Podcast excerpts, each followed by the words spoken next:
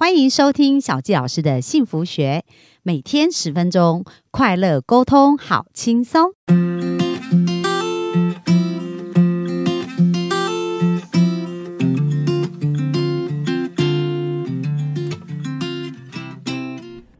欢迎收听小教师的幸福学，很开心又在空中跟大家见面。那今天要进入的主题叫做“有钱要做什么”。那小教师非常兴奋啊，因为刚刚我在跟 Rene 呃 Rene 老师在聊的时候，他也开启了我的那个脑洞大开，因为他问我我有什么梦想，然后我讲说我要做一个梦想游乐园呢，然后他给我一些很新的思维，就是说，哎，其实呢，这个游乐园呢，它应该起源于软体，而不是要用一个硬体把它框架起来。然后刚刚讲到好多观念，我觉得超级无敌棒哦，所以我们接下来就来呃这一集来探讨一下，到底有钱要做什么，好不好？我们欢迎 Rene。嗨，大家好，我是 Rene。我觉得我们还是先跟大家讲一下，小纪老师，你想要有钱做什么？好啊，就是我刚刚聊到，就是说我脑中有一个梦想游乐园，然后我这个梦想游乐园就是我从小到大对幸福的追求啊。那其中有包含某一些部分，第一个就是说，诶，我想要有一个幸福的小族、幸福的民宿，因为以前我常常在比如说过年过节的时候，可能不知道要。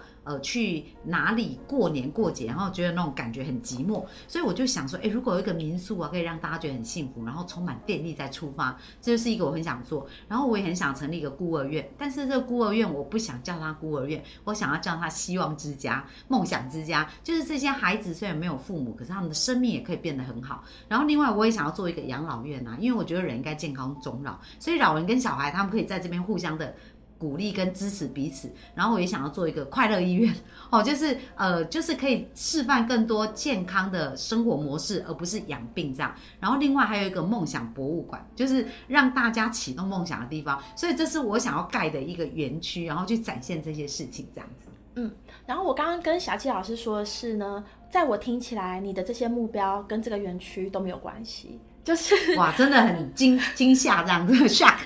对啊，就是在我听起来，老师有一个路线图，就是呃，必须要花钱把这个园区，好，包括这个孤儿院啦、养老院啦、医院啦、博物馆跟民宿盖起来，才能给人幸福、给人力量、给人知识啊，然后呃，给人快乐、给人归属感。那呃，我认为其实根据丰盛冥想或者是老娘以前观念呢，不需要这样，因为你如果很好奇，可以怎么做到？如果你的目标是要给人幸福、给人快乐、给人知识、哦，给人资讯、给人归属感，你现在就去做这些事情，就先要有这种感觉，有这种频率。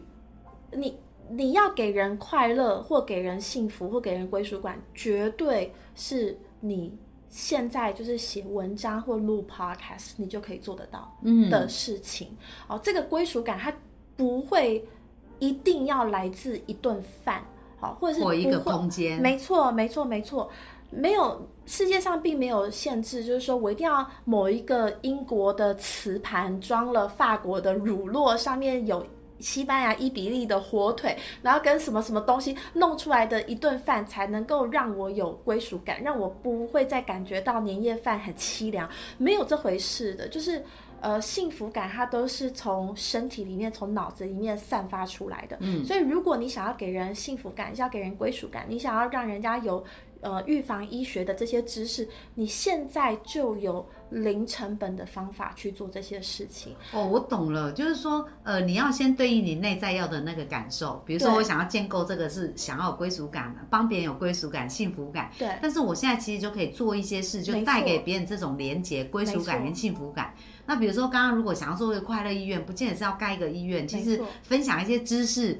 然后帮助别人理解这些事情，这也是一个方法。对，所以你到底要干嘛？你到底要做什么？你想要花钱去盖一个医院，然后呢，你的下一步是什么？那如果你想要的是给人正确的养生观念、养老观念，或者是预防医学观念，那。你有一定要把医院排在它前面吗？有，你有一定要盖好一个小技医院之后才要来提倡这些观念吗？如果是这样的话，那这个在潜意识的世界里面，它可能是绕了一个非常远的远路。其实你今天就可以开始提倡这些观念了。嗯，你今天就可以开始分享了。那那为什么这个是绕远路呢？刚刚你讲的那个部分。大家可以去想一下，如果你真的想要做的事情是散播这些观念，你去想卡内基，他是靠当初卖录音带、卖 CD、卖书，把这个人际关系管理的这个观念散播到全世界，还是他是靠盖学校？哦，录音带啊、CD 啊那些书啊，是啊，是啊，是啊。所以，当你的知识它是一个软体，它是可以非常容易复制、非常容易散播的，那它今天就可以在全世界有千万下载。但是它是一个硬体的话，即便你今天的梦想游乐园做到了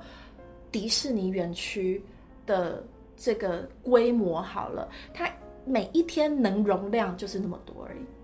哦，那但是我还有一个小小的疑问呐、因为比如说我们去迪士尼乐园，就会觉得哇非常欢乐，很快乐，所以在当下那个感觉还是会因为这个实体的的是，环境所以我没有。说你不能盖，嗯但是我觉得这两件事情的顺序可以稍微去调整一下。我想我要讲的是说，你还是可以去盖你想要的那个乐园，可是你有必要等这个乐园盖好之后才来才开始散播欢乐吗？哦，你有需要等这个医院盖好之后才来告诉大家你可以善终，你可以养老吗？没有必要啊，对不对？所以其实真正要做的事情应该是什么呢？是你现在就可以去做那件你想要做的事情，然后只要你在做的事情是对的，我们在老娘钱里面有讲，就只要你做的事情是对，宇宙会拿钱来谢谢你。也就是说，当你认为这个观念是值得传播的，就会有人出钱请你去演讲，啊，就会有人出钱，呃，出机票啊，请你去香港，请你去上海，请你去新加坡演讲，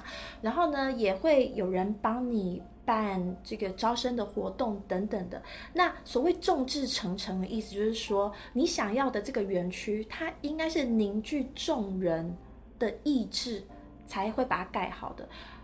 根据我自己在口译的经验哦，因为我的口译是属于阶层比较高的，所以我呃在口译工作的时候有非常多机会可以直接面对最高层的领导人或是最高层的决策者。那当然我们也看过很多商场里面厮杀的这个残酷的现况，所以根据我自己的经验呢。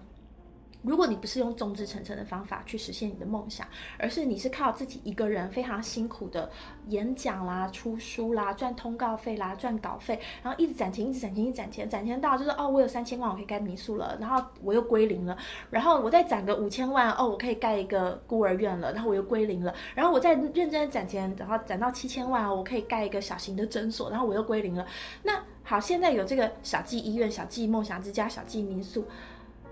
因为这些钱是你非常非常辛苦赚来的，你会很希望你的员工是认真的在看待每一分钱，然后你也会希望钱要花在刀口上。哦，钱要花在刀口上这件事情呢，就是为什么台湾的这个非政府组织、非盈利机构都做得这么苦。哦，因为每一分钱都要花在刀口上，所以台湾的义工组织经常会要求义工一个人做两人份的工作，好，或者是要求义工就是呃钱不要那么计较，或甚至呢就是发薪水给义工之后，还会问说，那你有没有想要再贡献一点，再回 捐，对不对？所以，所以台湾的非常多非政府。组织或是非营利组织，你会发现他们因为要把钱花在刀口上，舍不得请人，哦，每一个人都过劳，然后也因为每个人都过劳，其实大家并没有时间去在职进修，也没有时间去参加任何的联谊活动，所以他们每一个人都是潜意识未开发的状态，就是他们用自己的脑力跟体力在做这些工作，他们没有去连接外部的资源，没有去连接外部的工具。那可是你去看。美国每一年都会公布，就是 NGO 的总经理或总裁，他们的年收入是多少？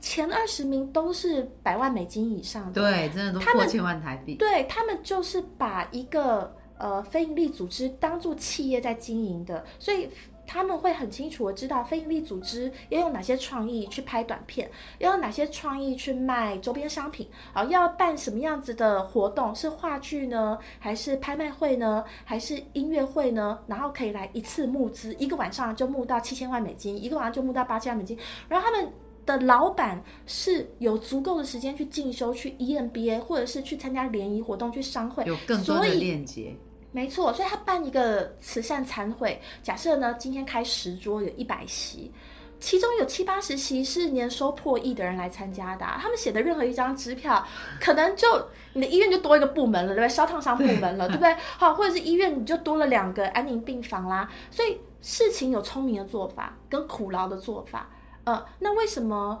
呃很多人他都选择苦的做法，就是因为他觉得钱是我辛辛苦苦赚来的，每一分钱都要用在刀口上。嗯，呃，所以那你去想嘛，如果今天你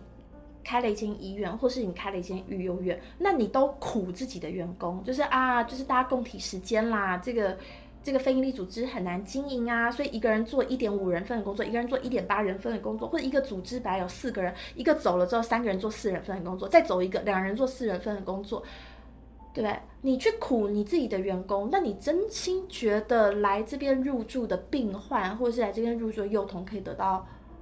幸福、快乐跟归属感吗？真的没办法，因为在里面的氛围就不是这样子。是没有错，所以如果想要，如果真的想要发心做这些事情的话，那就更需要动员。嗯嗯，就你真的发心要做这件事情的话，你是要去动员股东的，或者是动员赞助者的，或者是动员金主的。所以真的想要做这件事情的话，创办人要。是一个很有群众魅力的人。其实创办人就是每天就是在跟大老板，对对对对对，就是在跟大老板吃饭，嗯嗯，而不是去做一些就是哦一个字稿费三块钱，然后我今天在这边写稿，明天在那边什么成本啊？没错没错没错，所以为什么丰盛冥想跟老奶前面会？持续提到轻松不费力，哈，让财富轻松不费力的流向你，就是很多人没有办法理解，就是他为什么一个非营利组织的创办人竟然每天都在高尔夫球场，或者是竟然每天都在什么慈善拍卖会，啊，或者是每天都在看画展。他没有，他不是在玩啊，他就是在募资啊。嗯嗯，可是募资的方法不需要像你原本想的那样，就是一块钱、五块钱，然后靠这个义卖布偶啦、义卖原子笔啦、义卖什么烤饼干啦这样子而来的。他他其实就是应该要靠你对于你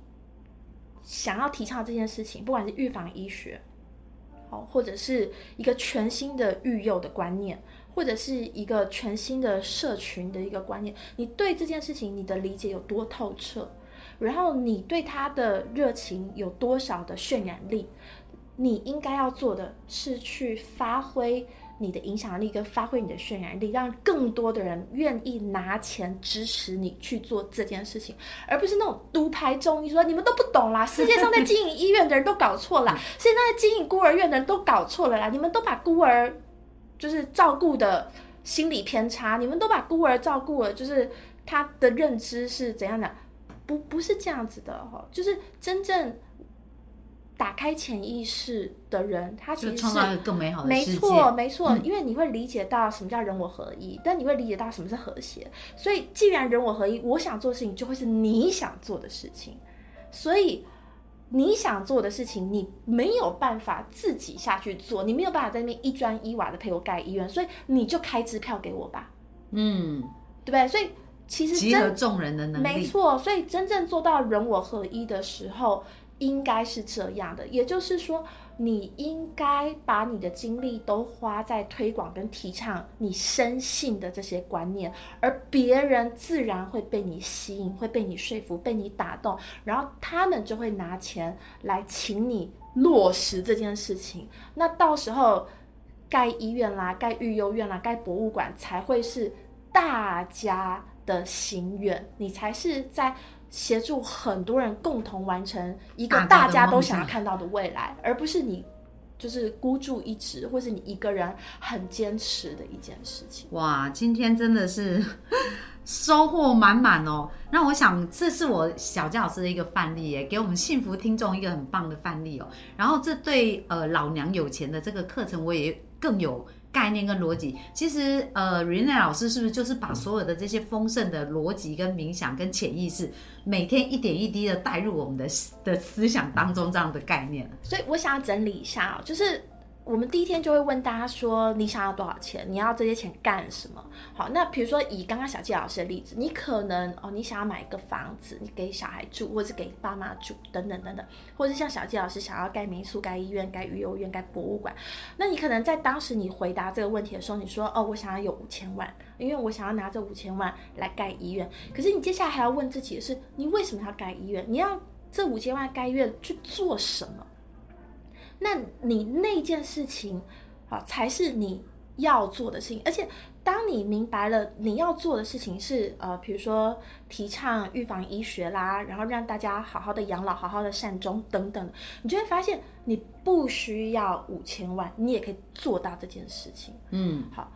那你就去做这件事情，所以在这个阶段下，你会理解到的事情是，你本来就可以活出你自己的人生，你本来就可以打造你的未来，而你不需要被这么多钱的这个数字捆绑而约束了你现在行动。好，所以下一个阶段是，那你去做这样的事情，你去做这样的事情，而你自然而然的号召了、感动了、动员了很多人的时候，事实上你可以开一个五亿的医院。你可以，你可以，你可以凝聚到五亿、十亿的钱去做一个更大规模的医院。所以，丰盛冥想跟老娘的钱在讲，就是第一，你根本不需要被原本的金额给限制了。好，你原本的金额不但限制了你未来想盖这个医院的规模，也限制了你现在的行动。但是，当你从这个数字里面释放出来，你去做那些你